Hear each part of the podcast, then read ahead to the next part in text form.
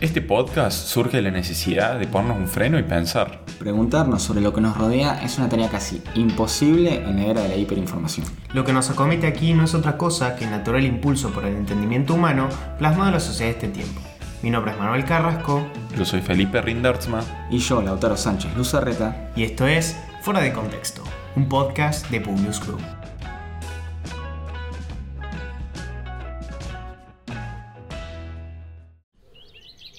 Adoctrinamiento, un tema que casi siempre divide a las aguas, que los que están de un lado siempre acusan a los demás de adoctrinamiento y siempre se le da un carácter negativo al mismo.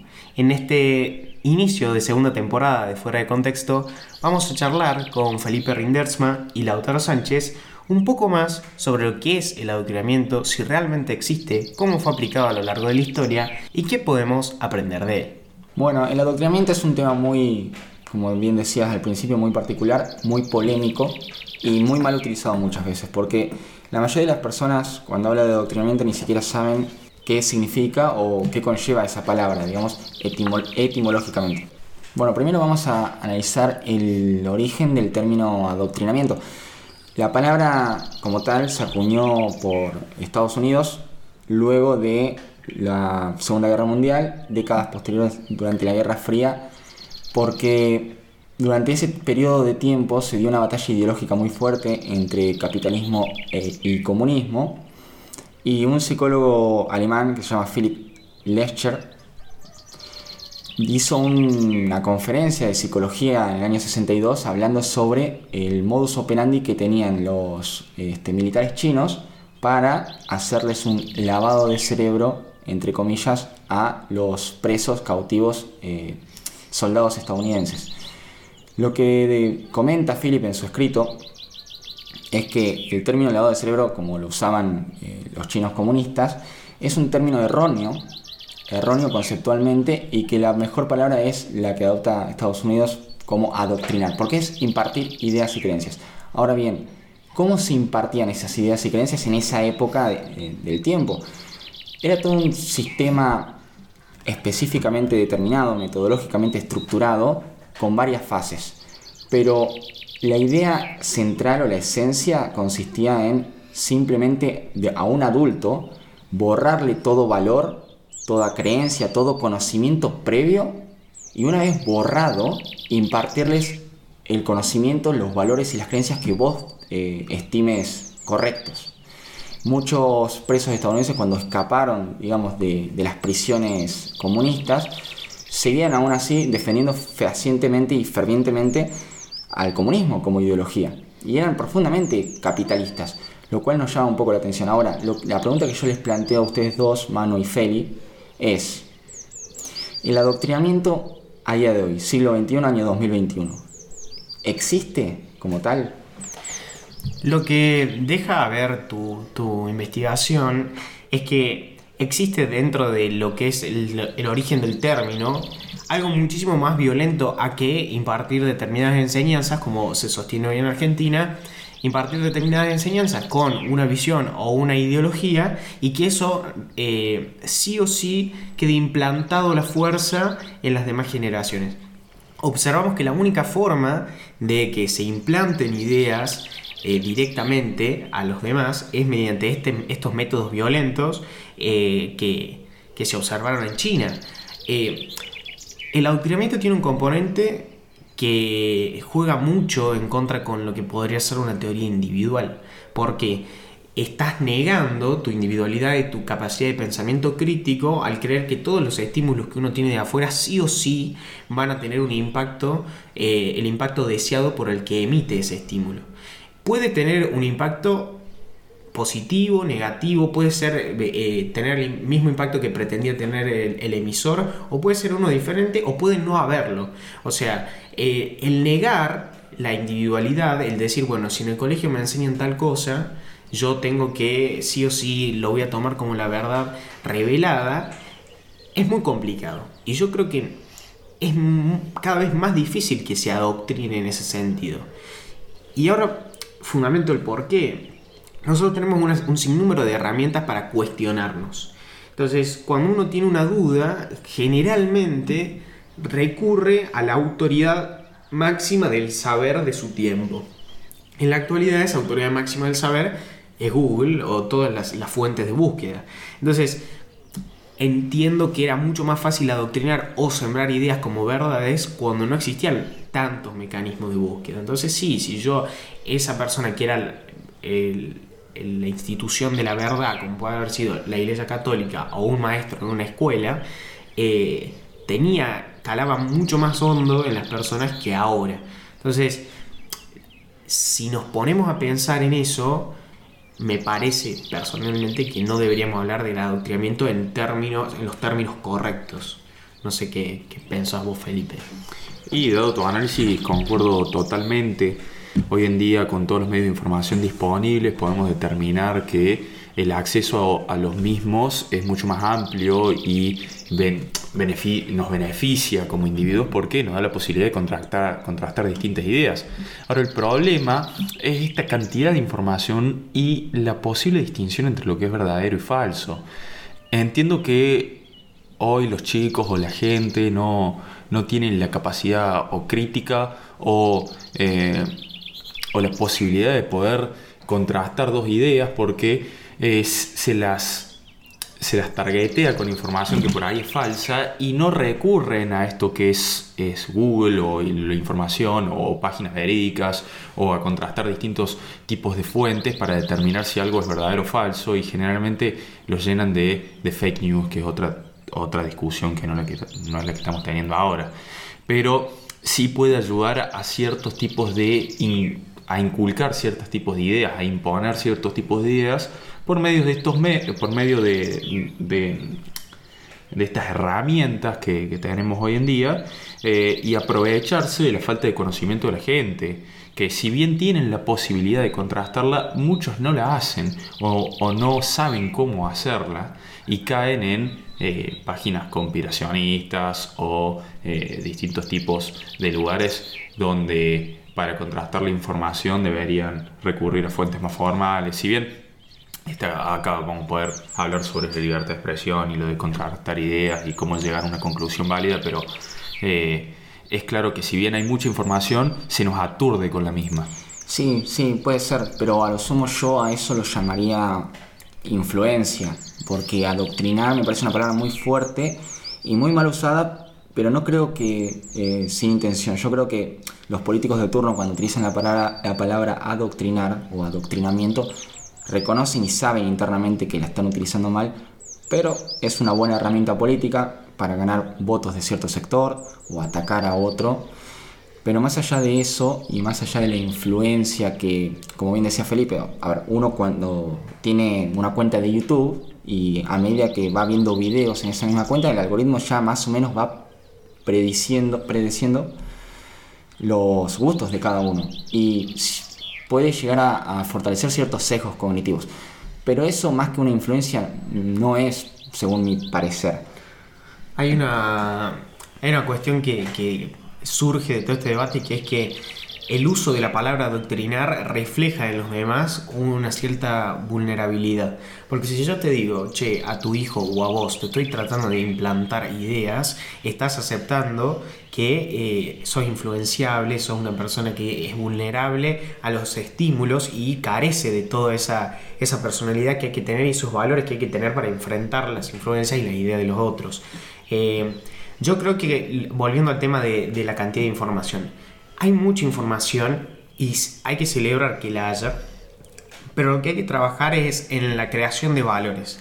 Porque si uno tiene una cierta cantidad de valores fuertes, sabe que no todo el mundo sabe todo, ni todas las páginas eh, tienen la verdad. Y Entonces uno va tomando con pinzas y va desarrollando en, en su vida su propio pensar a partir de, bueno, voy tomando ideas de distintos lugares. Obviamente que si eh, la mayor cantidad de ideas provienen de un solo polo, ya sea por la inteligencia artificial, de los algoritmos que nos muestran solo lo que queremos escuchar, o que todo el aparato estatal de educación eh, diga un mismo discurso, obviamente sí se dificulta el intercambiar influencias y decir, bueno, che, esta postura eh, me parece que tiene estas cosas buenas y estas cosas malas.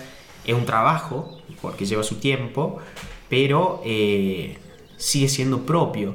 El, uso de la palabra doctrinar tiene mucho que ver con ese sentimiento de vulnerabilidad para mí. Sí, sí, sí, concuerdo. Eh, también podríamos resaltar otro, otro problema clave que es que hoy en día, por ejemplo, a, los chicos no se les enseña a dudar eh, de todo lo que se les enseña, no se les, no se les dice, no tomen esto como... Eh, no tomen lo que yo digo por el simple hecho de ser una autoridad, sino si, no duden de todo, hasta de los que yo mismo como maestro les, cuento.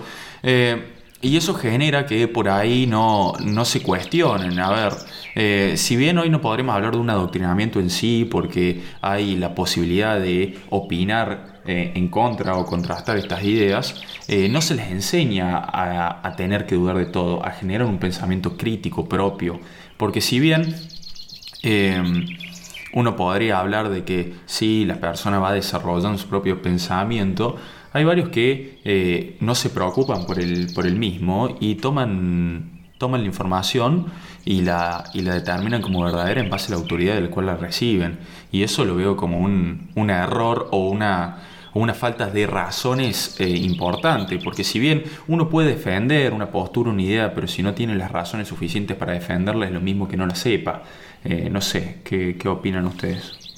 Eh, bueno, acá se plantea otra pregunta interesante para que discutamos, si es que el pensamiento crítico eh, se nace o se hace. Porque si nosotros presuponemos que todas las personas son una tabula rasa, listas para absorber la información que nosotros que, querramos, yo creo que no estaríamos entendiendo el concepto de cómo se ejerce el poder principalmente. Ya hace mucho tiempo que terminaron, terminó la Edad Media y terminó la monarquía, por lo menos la monarquía absolutista, y el poder se dejó de ejercer de arriba hacia abajo. O sea, lamentablemente, o para bien, si se quiere, el poder se ejerce constantemente, horizontalmente. Todo el mundo ejerce poder, cierto poder sobre el otro. Y todo el mundo puede llegar a influenciar sobre uno, sobre otro. No es porque yo lo pongo, por ejemplo, en el ejemplo de las universidades. Muchas personas sostienen que existe el adoctrinamiento en las facultades porque se implantan ideas comunistas o porque se implantan ideas, no sé, capitalistas, lo que fuese, no importa el, color, existe adoctrinamiento. Y me parece eso de una, de una ignorancia tremenda porque se presupone que todas las personas que entran a la facultad son tabulas rasas listas para, para, todo, para leer lo que sea, por leer a Marx ya son comunistas totalmente erróneo ese razonamiento. Hay cada facultad con, sí, con un fuerte sesgo ideológico. Obviamente si uno va a la facultad de artes probablemente se encuentre con una ideología mucho más de izquierda. Y si uno va a la facultad de derecho probablemente se encuentre con una ideología un poco más de derecha, si se quiere. Pero no interesa eso a fin de cuentas. Yo estimo que cada individuo tiene en mayor o menor medida un pensamiento crítico inerte, no sé qué pensás vos, Manuel. Sí, em, lo que sucede es que este, estos problemas se ven en toda la sociedad, ¿no? Cuando uno empieza a, ponerse a pensar, che, ¿por qué no hay tantos científicos? ¿O por qué no hay tanta gente que estudia ingeniería y estas cosas, ¿no? Si a uno se le enseña a repetir, como se nos enseña a nosotros, a repetir ciertas cantidades de ideas, obviamente si yo puedo eh, absorber esa influencia, tomarla como verdad y no hacer más trabajo, o poder contrastarla y falsearla. Cuando uno eh, estudia el proceso científico, eh, estudia Popper, estudia que todos los procesos naturales de las ciencias exactas eh, no son verdades absolutas, sino que son falseables y son cuestionadas constantemente para ser superadas, mejoradas y llegar a espacios donde no existen hasta el momento que uno no se lo pregunta. Entonces, ¿Qué hubiera pasado de la humanidad si nunca se hubiera preguntado o desconfiado de lo que se daba como verdad? Probablemente hubiera pasado lo que pasó en la Edad Media, donde no hubo tanto avance como hubieron en las demás épocas, porque estaba todo dado, estaba todo respondido. Entonces, si estaba todo respondido, uno no podía hacer el trabajo de dudar. En las facultades, cuando uno quiere ir para eh, terminar la carrera y tener su título, no interioriza mucho lo que aprende, sino que lo repite para aprobar un parcial, para tener una nota y luego tener un cartón. En el que probablemente cuando ejerza la profesión aprenda más de la profesión afuera que adentro de la facultad. Entonces, es una, es una cuestión burocrática. Eh, si yo soy una persona que está fuertemente comprometida con el pensamiento crítico, probablemente la, facultad sí haga un trabajo extra en tratar de falsear, de buscar y, seguir avanzando. Yo creo que sí existe una influencia mayor cuando uno no se hace, no hace ese pensamiento crítico y solo va y aprueba y repite. El sistema te lleva a eso, es cierto, pero no por una cuestión ideológica en sí, sino por una cuestión eh, natural de cómo funciona la educación. Entonces, eh, no, no, no, no te es necesario pensar de más. Uno con que repita lo que está dado y sepa lo que, lo que está ahí y lea lo que tiene que leer, ya está, se acabó. Entonces, en ese rango en el que yo vivo esa experiencia y no me cuestiono lo que me están diciendo y solo lo hago como una cuestión burocrática y de trámite, sí probablemente cuando me toque hablar de determinado tema afuera, repita lo único que sé. Y lo único que sé, bueno, es esa influencia primera que se me da en las facultades, que se me da en los colegios y demás. Pero ¿realmente eso forma un pensamiento social eh, que es tan duro y, tan defendible y demás. No, son personas que probablemente no les interese el pensamiento político, no les interesa el pensamiento científico, sino que trabajan para subsistir y comer en este sistema y nada más. Entonces, ese adoctrinamiento, esas ideas que repiten, ¿hasta qué punto son perjudiciales para la sociedad o no? Dependiendo obviamente del lado en el que uno está. No sé, yo pienso que existe esa dicotomía y no, y no sé cómo responderla, porque para mí hay que cuestionar el, sistema de educación y cuestionar el por qué los individuos toman ese sistema de educación solo como una vía de escape o una, una tarea que hacer y no un, un, espacio de autoconocimiento y de reflexión. Concuerdo, concuerdo que el sistema educativo no, no fomenta el pensamiento crítico como nosotros lo concebimos, pero de igual manera, como bien decía Manu, se plantea esa dicotomía de personas que no.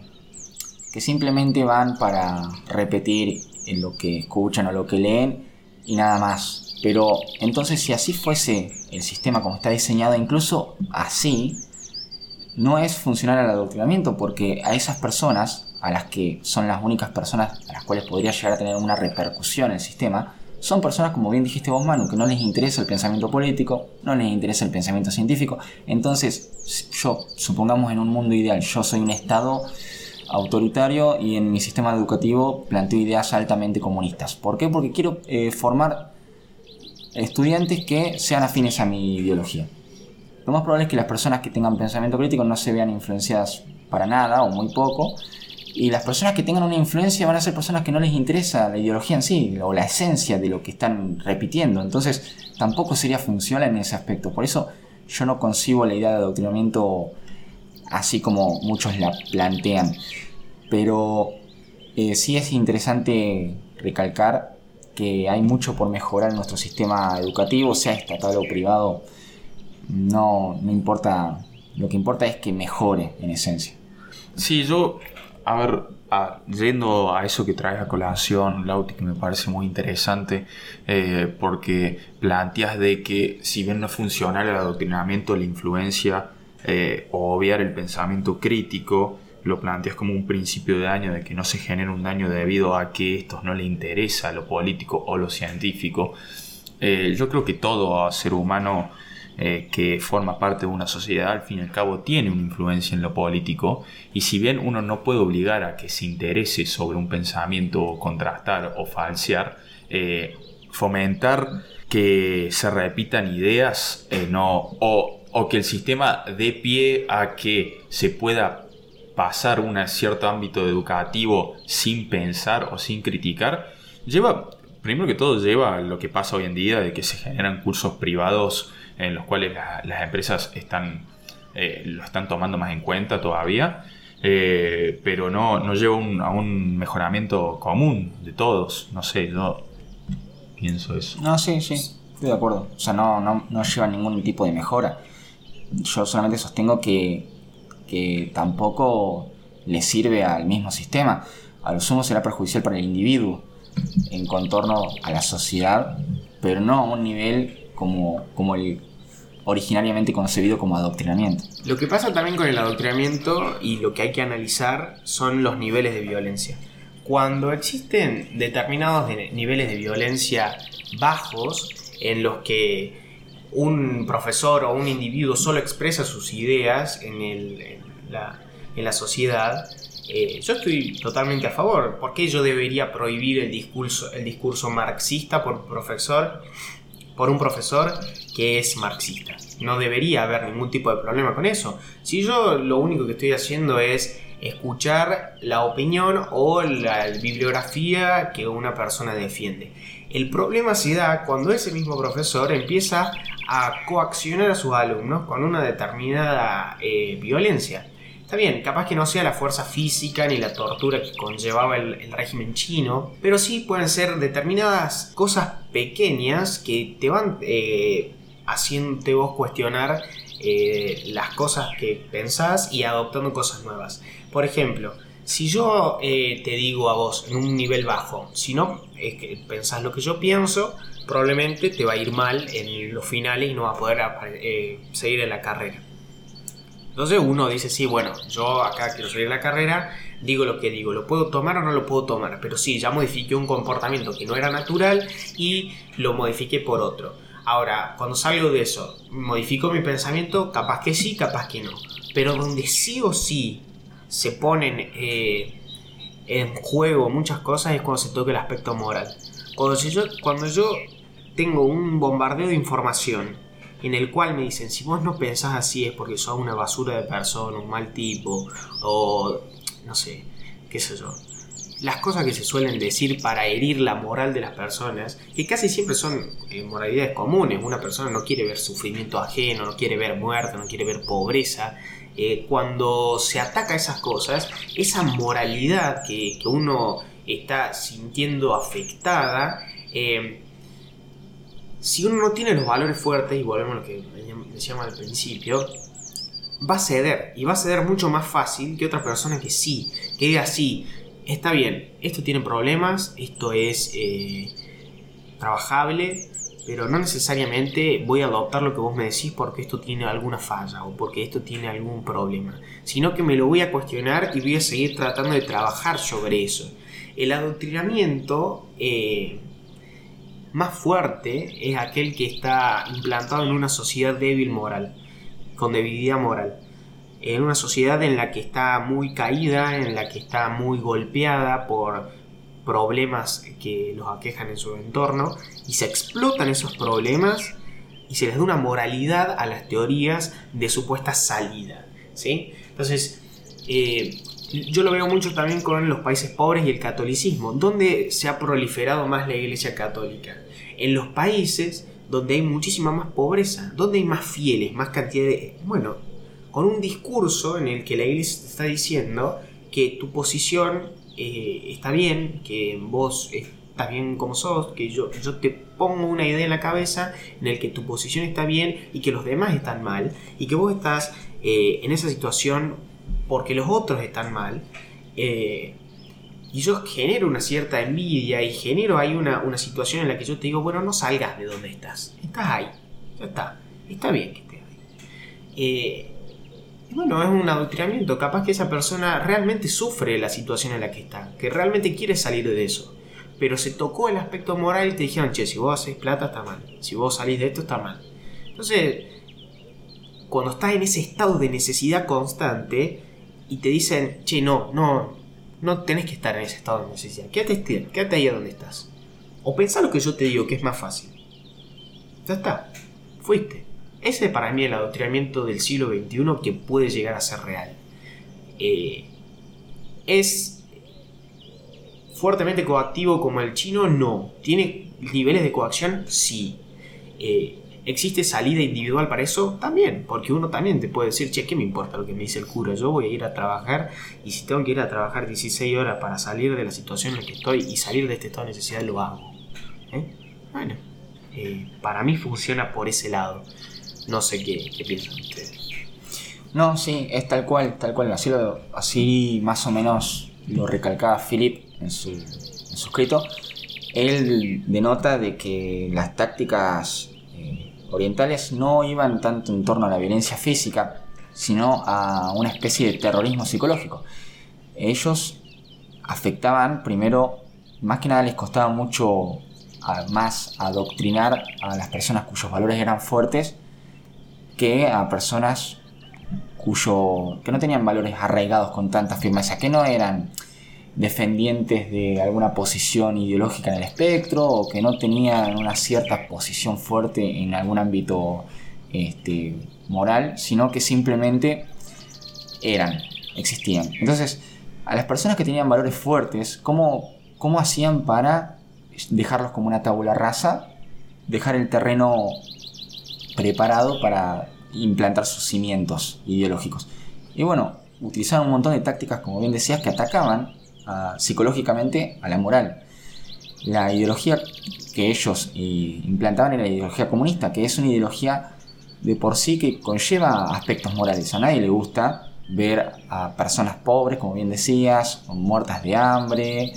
A nadie le gusta la desigualdad. A nadie le gusta que una persona tenga muchísimo ah, y, explote, si se quiere, a 10 que no tienen nada y los esclavizan. A nadie le gusta la esclavitud. Y utilizaban ese tipo de argumentos. Y además con otras tácticas este, de ataques psicológicos como la falta de sueño, la falta de luz. Los encerraban en habitaciones sin ningún tipo de, grano de luz.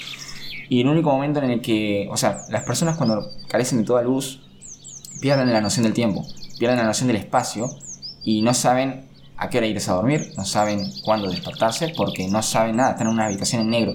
Y la única vez que le prendían el luz eran este, oficiales chinos haciéndoles preguntas de la ideología. Y así más o menos iban implantando y preparando el terreno. Yo creo que sí, si se quiere, el adoctrinamiento en el siglo actual se podría dar por ataques morales, pero con, con mucha más ineficiencia, con mucha más ineficiencia por la cantidad o por el avance de la globalización más que nada.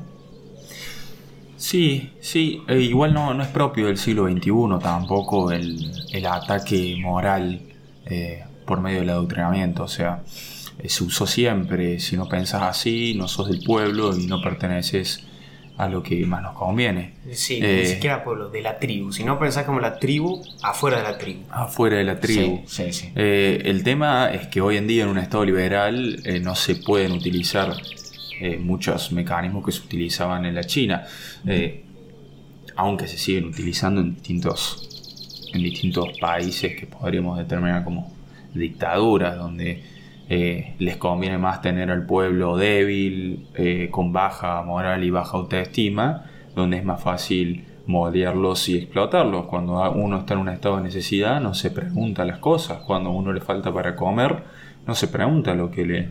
Eh, no sé, no, se cuestiona el amo que le da de comer.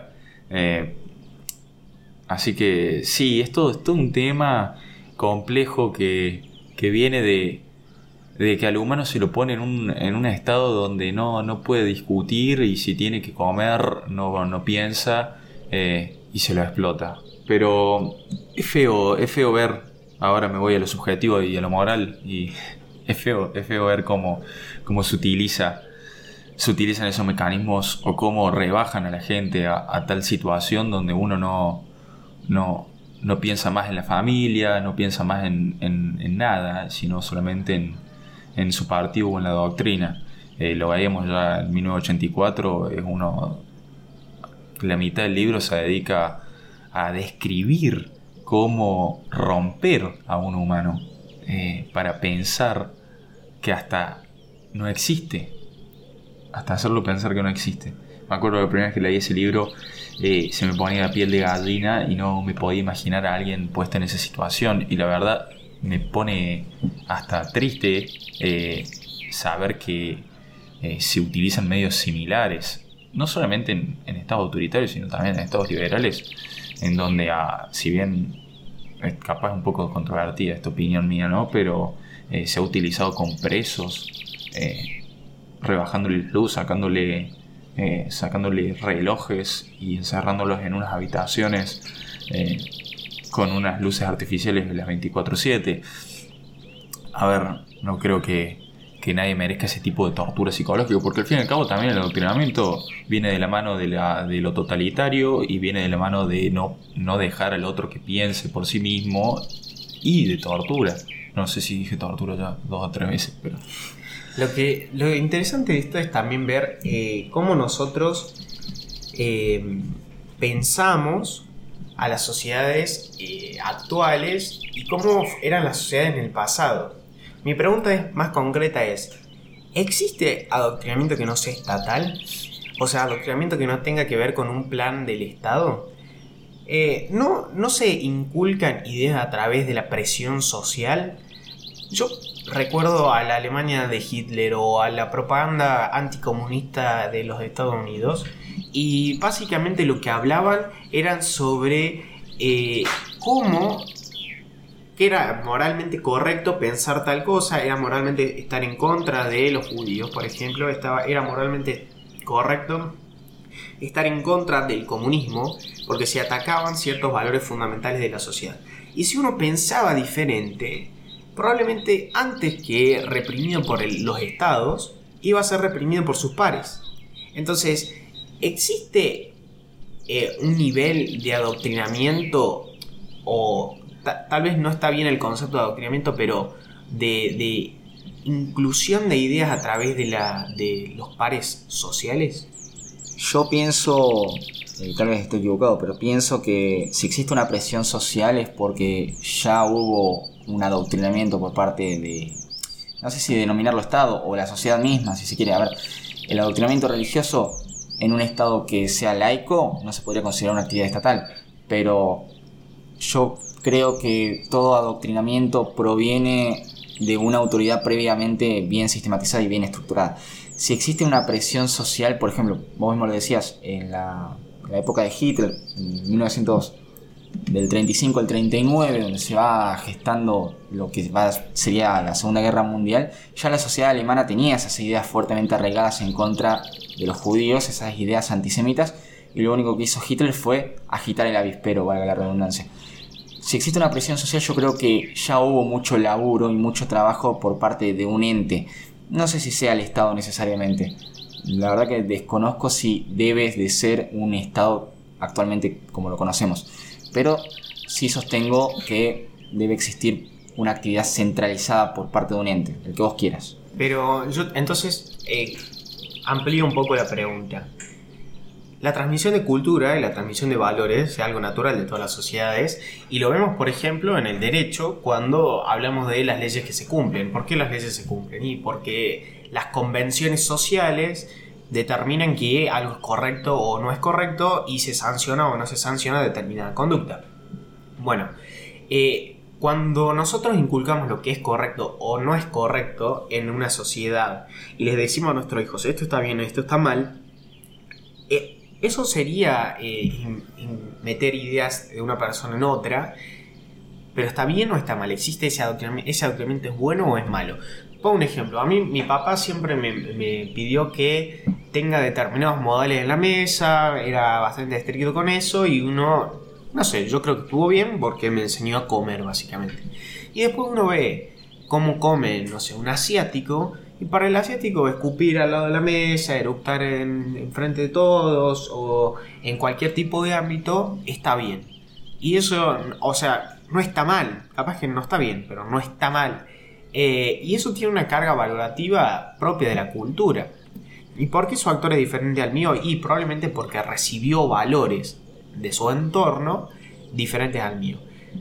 ¿Eran sus valores propios? Y no sé, capaz que sí, capaz que no. Eh, lo, lo, que me parece curioso es si el adoctrinamiento, como vos lo definiste, Lautaro, es meter ideas o inculcar determinado pensamiento en otra persona, eh, toda la transmisión de cultura se trata de inculcar ideas. Entonces, ¿hasta qué punto algo es adoctrinamiento y hasta qué punto no lo es?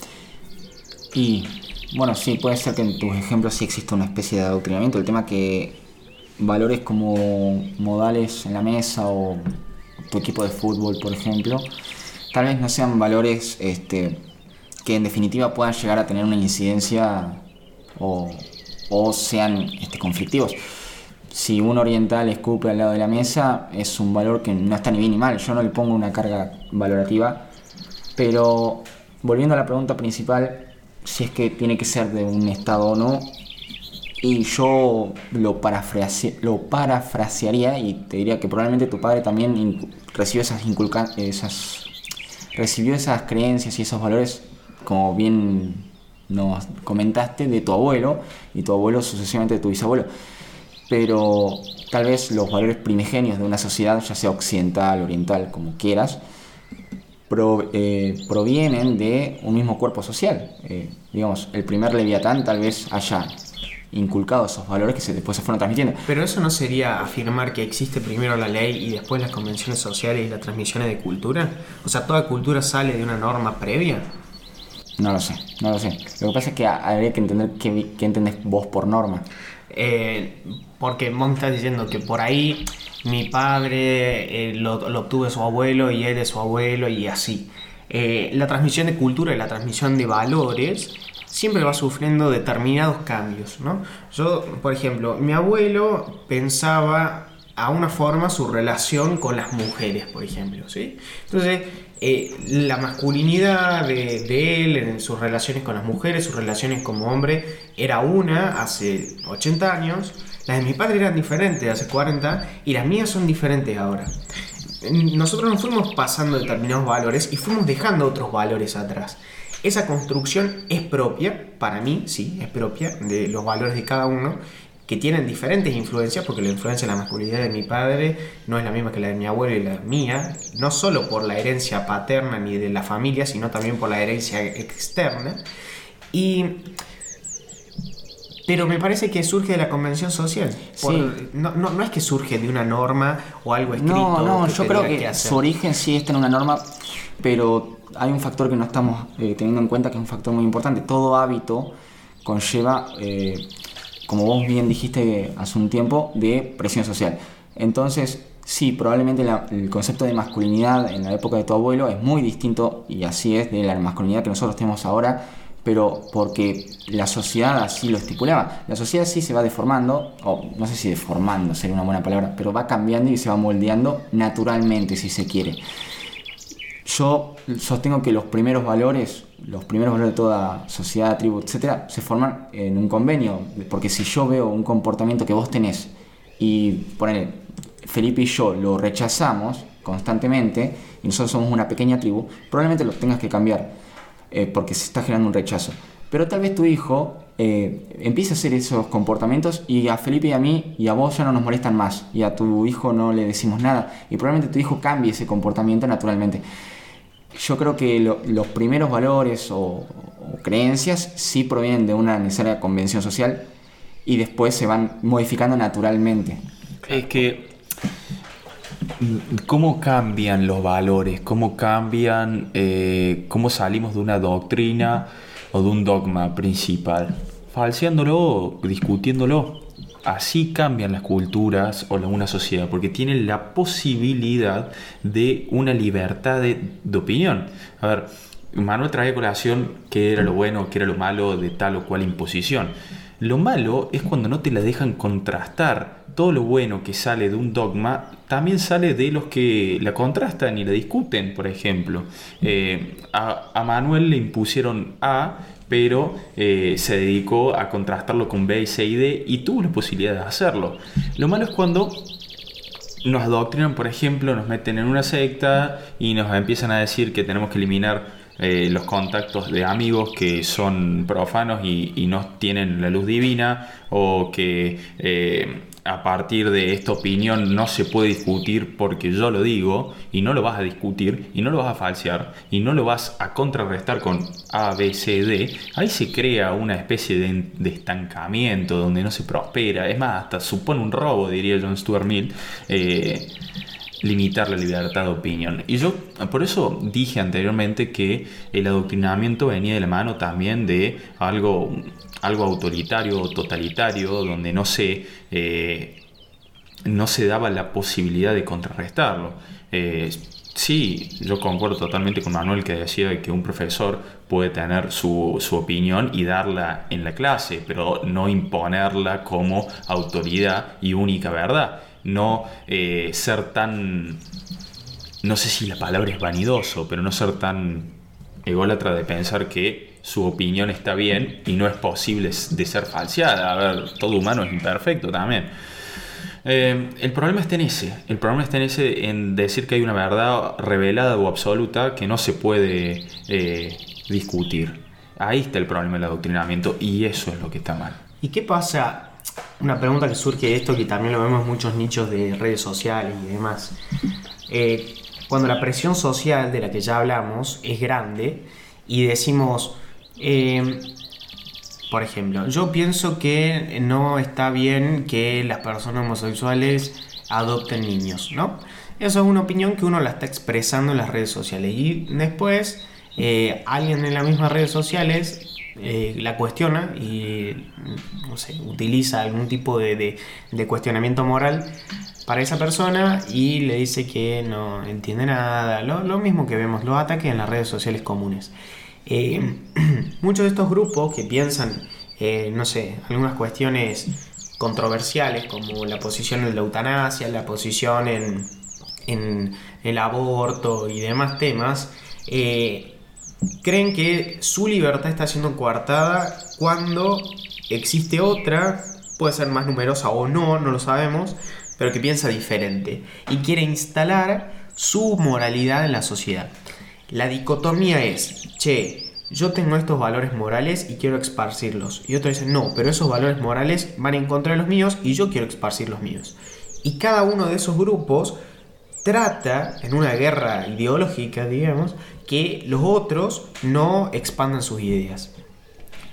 Eh, mi pregunta es, ¿cuándo un adoctrinamiento es de una parte hacia la otra y no es una cuestión mutua?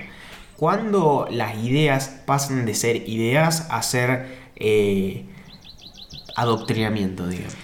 Y yo, cuando no existe cuando no existe libertad de expresión, o sea, en un estado... Pero si yo te, yo te digo, vos decís algo y yo te ataco. Bien. Yo individuo, ¿no? Te estoy atacando. Te ataco porque lo, lo que vos pensás. Y bueno, eh, a ver, en tanto y en cuanto tu ataque no configura un delito, vos también estás expresando en definitiva tu opinión o tus valores. Yo estoy expresando los míos. Si vos vivís en un estado, no importa, poner, poner que vivimos en un estado donde em, no existe la libertad de expresión sobre ciertos temas que se consideran eh, esenciales a nivel moral. Yo no podría estar en ese país y opinar que la homosexualidad, que los homosexuales no se pueden casar. No lo puedo opinar porque es un valor incuestionable. Bueno, yo creo que ahí eh, cuando no tenés una libertad de expresión, una pluralidad de ideas, no se puede dar un, si se quiere, un adoctrinamiento mutuo, como vos decís, sino que sería un, esencialmente unilateral. Pero este, este tipo de juicios de reproche que la sociedad tiene sobre ciertos temas, como, como estábamos charlando hace, un tiempo cuando me hiciste las preguntas, son juicios de reproche que van evolucionando y que a medida que la sociedad avanza, esos juicios de reproche pueden esparcirse o disminuirse. Por ejemplo, si vos estás haciendo una fila en un Rapipago para pagar una factura, vos y en la fila ves que una persona se adelanta, a vos te va a parecer mal y te va a generar un rechazo. Estás haciendo un juicio de reproche interno.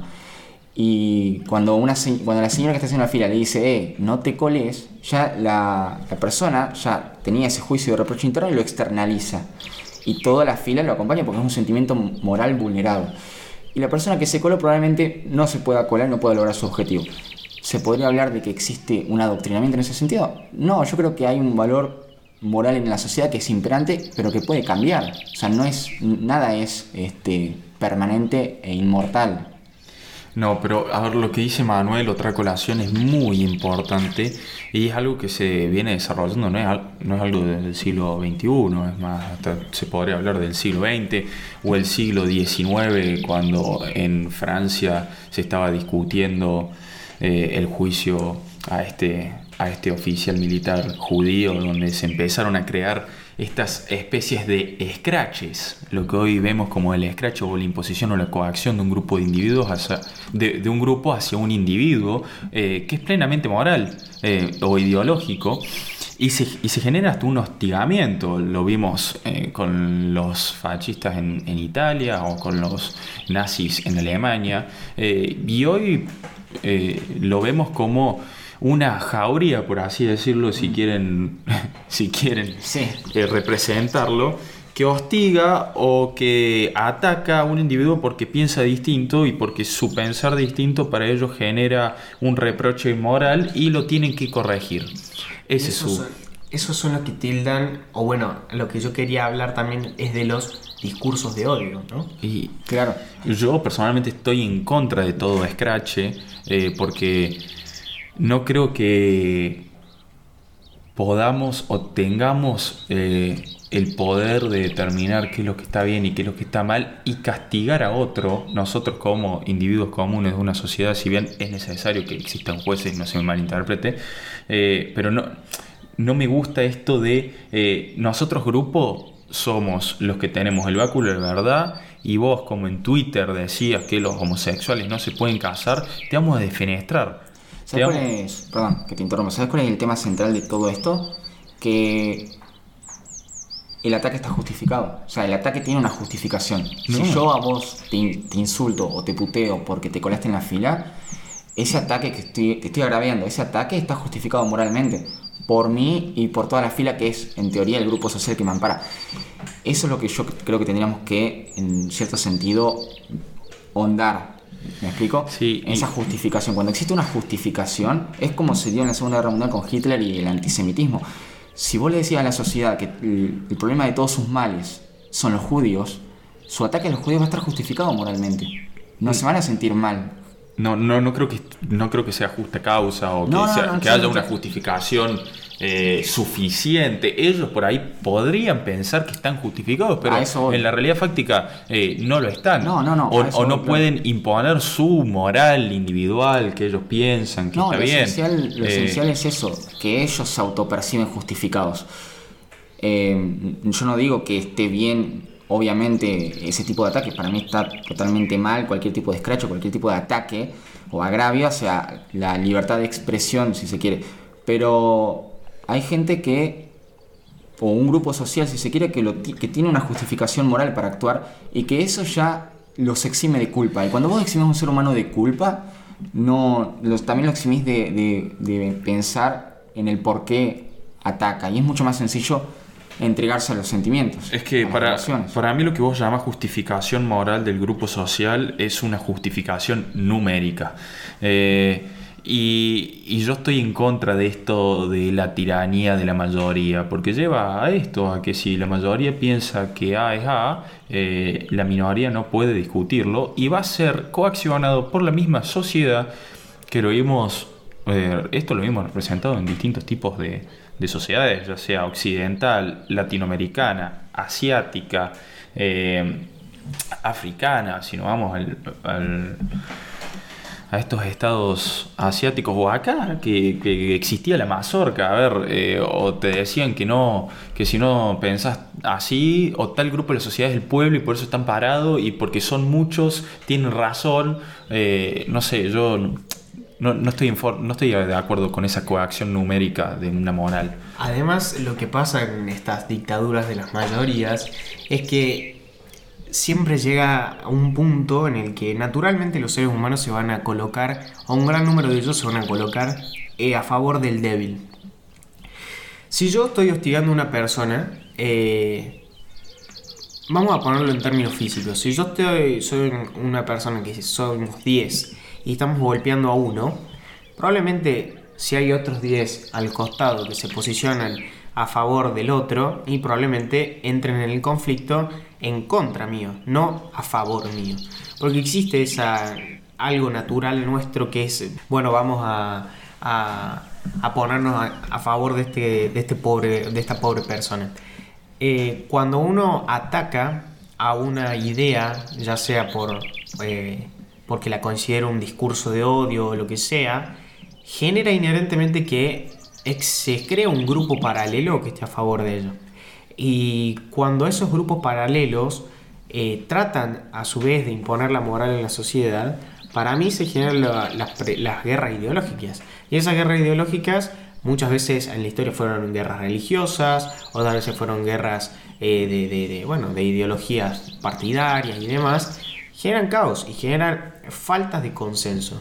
Y si entonces la moralidad es un consenso social y varias personas están tratando de imponer y de romper los consensos naturales y imponer los suyos, siempre se va a generar una, una sociedad amorfa que esté en constante conflicto. En Argentina yo lo veo mucho con la gente que es peronista y antiperonista. Yo soy fundamentalista de la idea de Perón o soy antifundamentalista de la idea de Perón. La idea de Perón y del movimiento peronista. ¿Eso que crea nuestra sociedad? Una sociedad amorfa que no tiene un, un, valor eh, propio, que diga, che, nosotros como pueblo no bancamos esto. Y lo podemos ver en, situaciones extremas como cuando hablamos en, eh, de la legítima defensa. ¿Cuáles son los alcances de la legítima defensa? Eh, para algunos hay que, se justifica un accionar más violento, para otros no, la salida fácil siempre va a ser estar a, favor de la ley, como estamos todos los que tuvimos derecho. Eh, y sí, estar a favor de la ley es una afirmación muy ambigua también. la ley a veces dice lo que los jueces quieren que diga. Sí, pero a, lo que voy es, eh, no podemos tener como sociedad un punto en el que digamos, che, este es el lugar para donde queremos ir para adelante. Porque siempre va a haber un grupo que en algunos momentos es minoritario más que otro. Es, y, la política del odio siempre va a generar más grietas. Si nosotros vemos que eh, Macri en toda su campaña recuerda a Cristina como lo peor que le pasó, eh, le está dando entidad a un grupo para que se sienta representado con esas ideas y vuelvan a poder ser mayorías.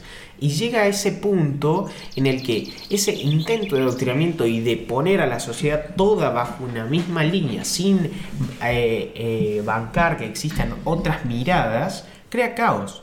Entonces, cada vez que una persona diga, che, vamos a a decir, che, estas cosas están mal, esta cosa está bien, y el que no haga caso a mi moralidad, lo vamos a tildar de discurso de odio. Y miren lo que es Bolsonaro, lo que es Trump, lo que son un montón de presidentes a lo largo de la historia, o dictadores y demás, que empezaron siendo gente eh, ridiculizada y terminaron eh, siendo las personas, las cabezas de Estado. Entonces, si nosotros queremos que una idea no prospere, lo mejor desde mi humilde opinión, es ignorarla por completo. no hacer el consumo irónico.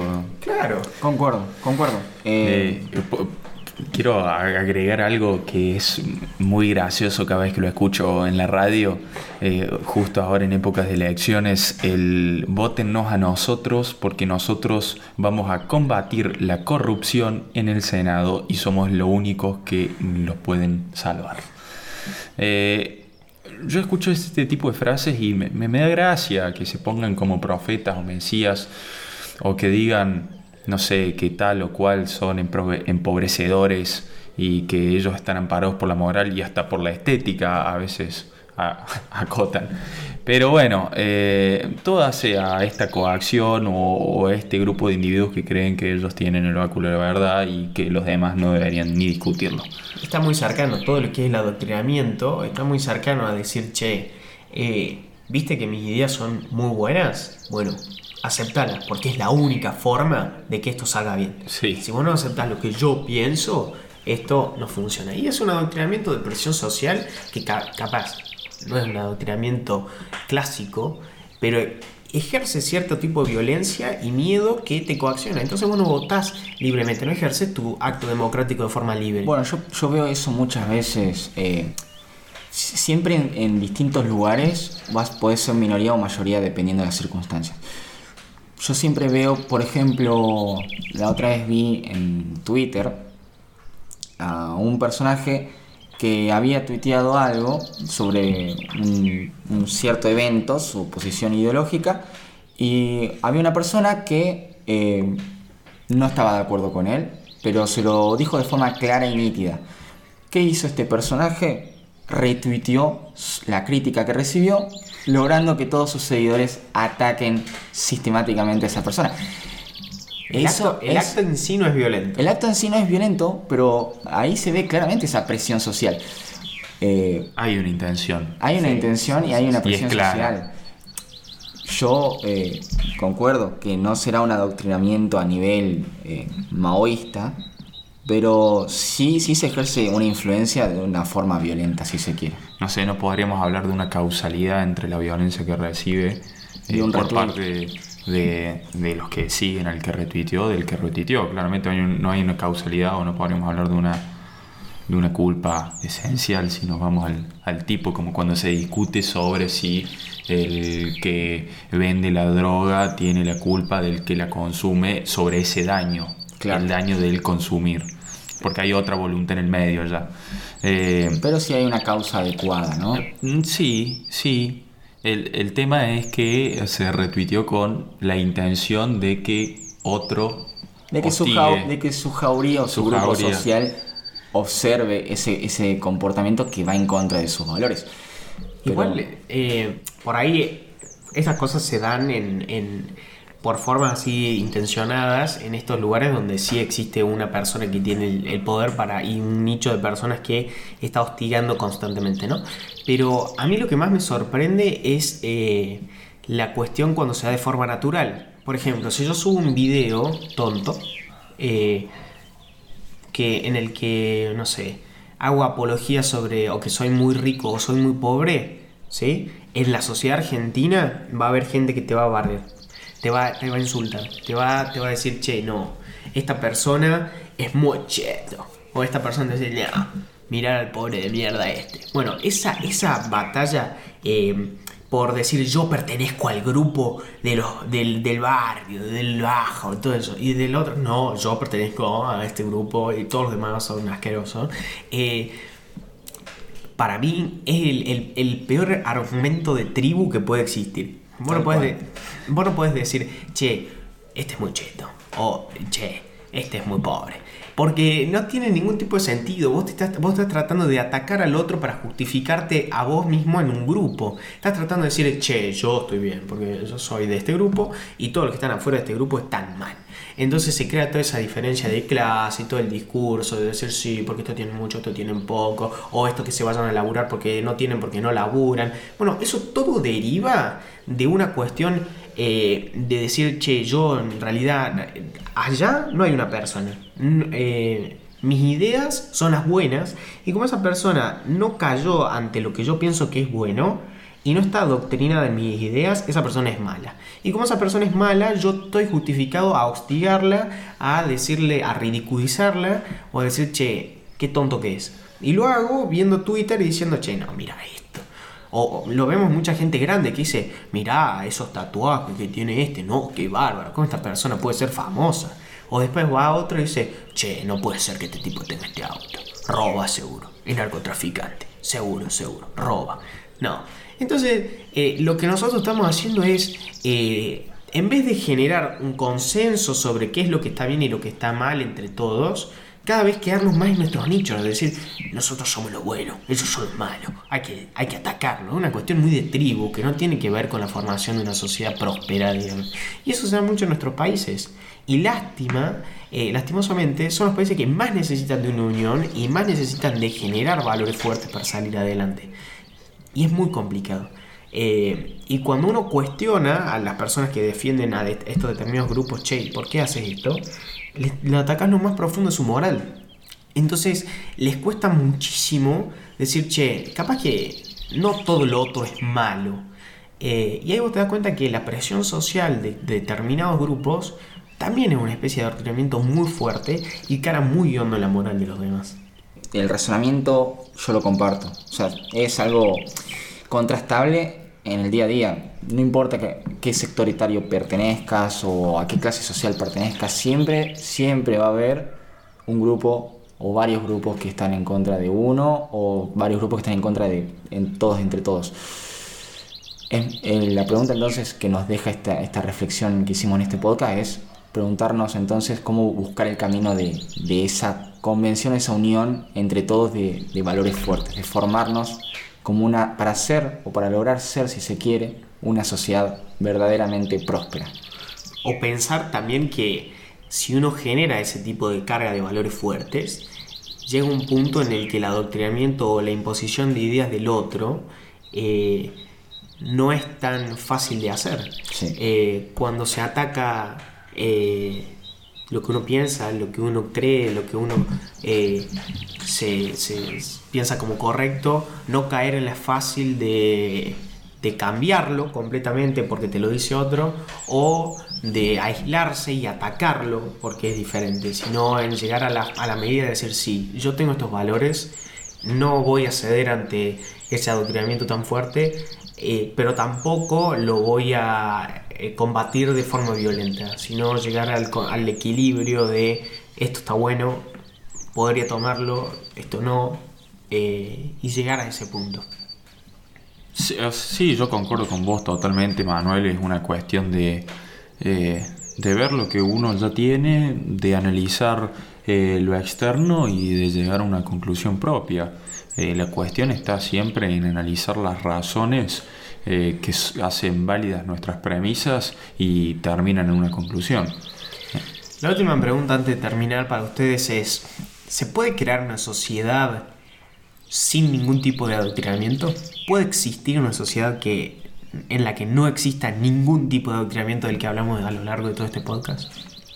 Y la verdad, personalmente yo lo creo difícil. Siempre surgen estas ideas eh, que en cuya médula está la de combatir el externo y imponer lo interno.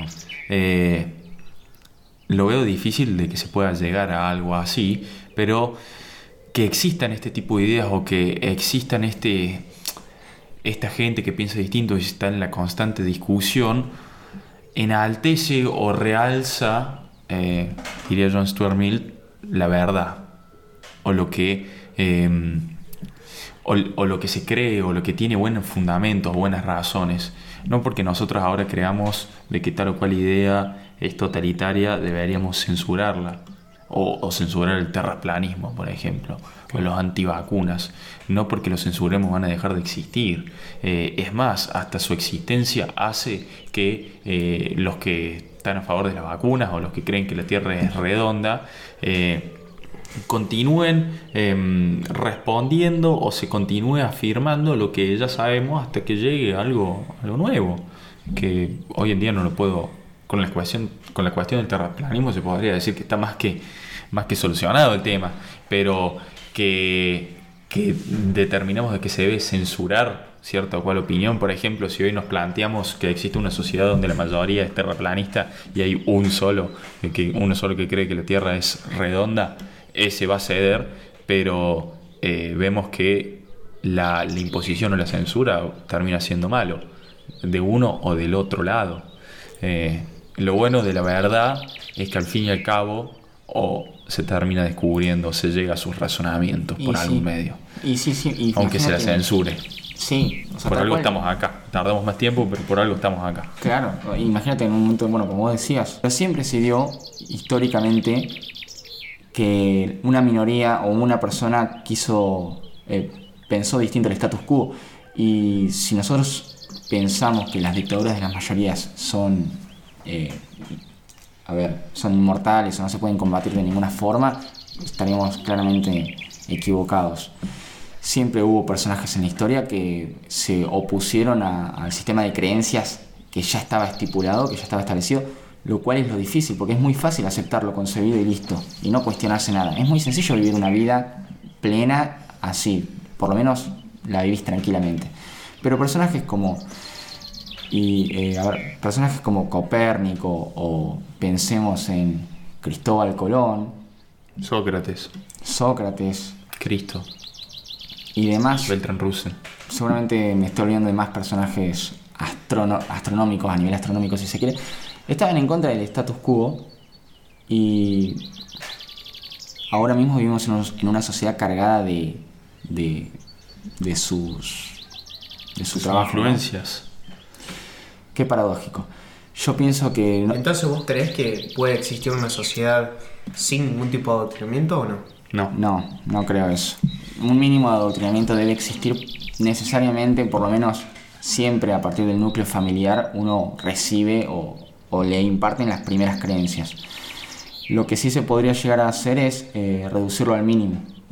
Sí, no sé si la palabra es debe existir, sino que simplemente existe. Claro, claro. Para mí se da porque existe una transmisión de naturaleza humana eh, de, valores constantes y bueno, existe la, la, lo complejo de, decir, bueno, yo qué hago, soy nazco así como estoy y voy a rechazar todos los valores que me tratan de impartir y voy a ser yo solo y probablemente no exista porque negaríamos nuestra característica de, de, seres sociales y no podríamos prosperar en una sociedad sin ese pequeño eh, pequeña porción de, de, adoctrinamiento si se quiere o de carga valorativa que recibimos por parte de nuestro primer núcleo. Con esto finalizamos nuestro primer episodio de nuestra segunda temporada. Le damos las gracias por estar ahí y los esperamos en la próxima con un nuevo episodio de Fuera de Contexto.